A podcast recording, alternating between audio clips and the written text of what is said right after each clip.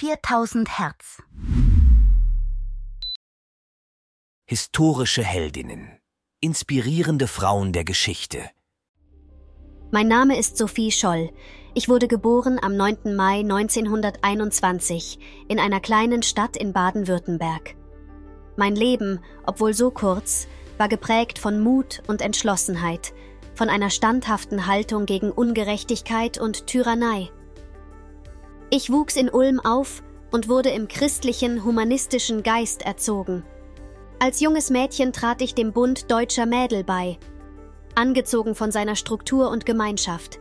Durch meine Einsätze während des Arbeits- und Kriegshilfedienst erkannte ich jedoch schon bald die Dunkelheit, die im Kern des nationalsozialistischen Regimes lag. Als ich mich an der Universität in München in den Fächern Biologie und Philosophie einschrieb, erfolgte damit auch mein Eintritt in den politischen Aktivismus.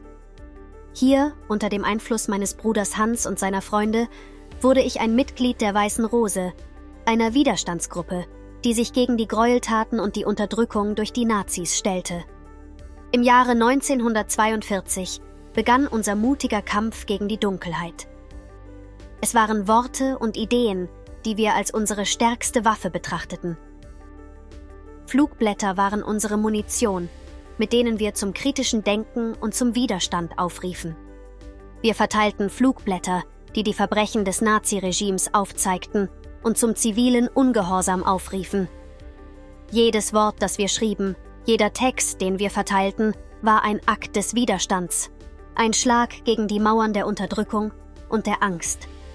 Am 18. Februar 1943 wurden mein Bruder Hans, Christoph Probst und ich beim Verteilen eines Flugblatts an der Universität von der Gestapo festgenommen. In den Augen der Tyrannen waren wir Verräter, doch in unseren Herzen wussten wir, dass wir Kämpfer für die Wahrheit waren. In den Tagen, die auf unsere Festnahme folgten, begegnete ich der Angst mit der Stärke, die aus der Überzeugung geboren wurde, dass Freiheit und Gerechtigkeit ewige Begleiter der Menschheit sind. Mein Name ist Sophie Scholl. Ich bin gestorben am 22. Februar 1943. Ich wurde für das angebliche Verbrechen Widerstand gegen ein Regime voller Hass und Unterdrückung geleistet zu haben, zum Tode verurteilt und durch Enthauptung hingerichtet. Doch in meinem Tod fand mein Leben seine lauteste Stimme, eine Stimme, die durch die Jahre hallt ein Ruf zur Freiheit, der niemals verstummen wird. Dieser Podcast wurde mit Hilfe künstlicher Intelligenz produziert. Alle Fakten wurden von einem Menschen geprüft und gegebenenfalls korrigiert. 4000 Hertz 2023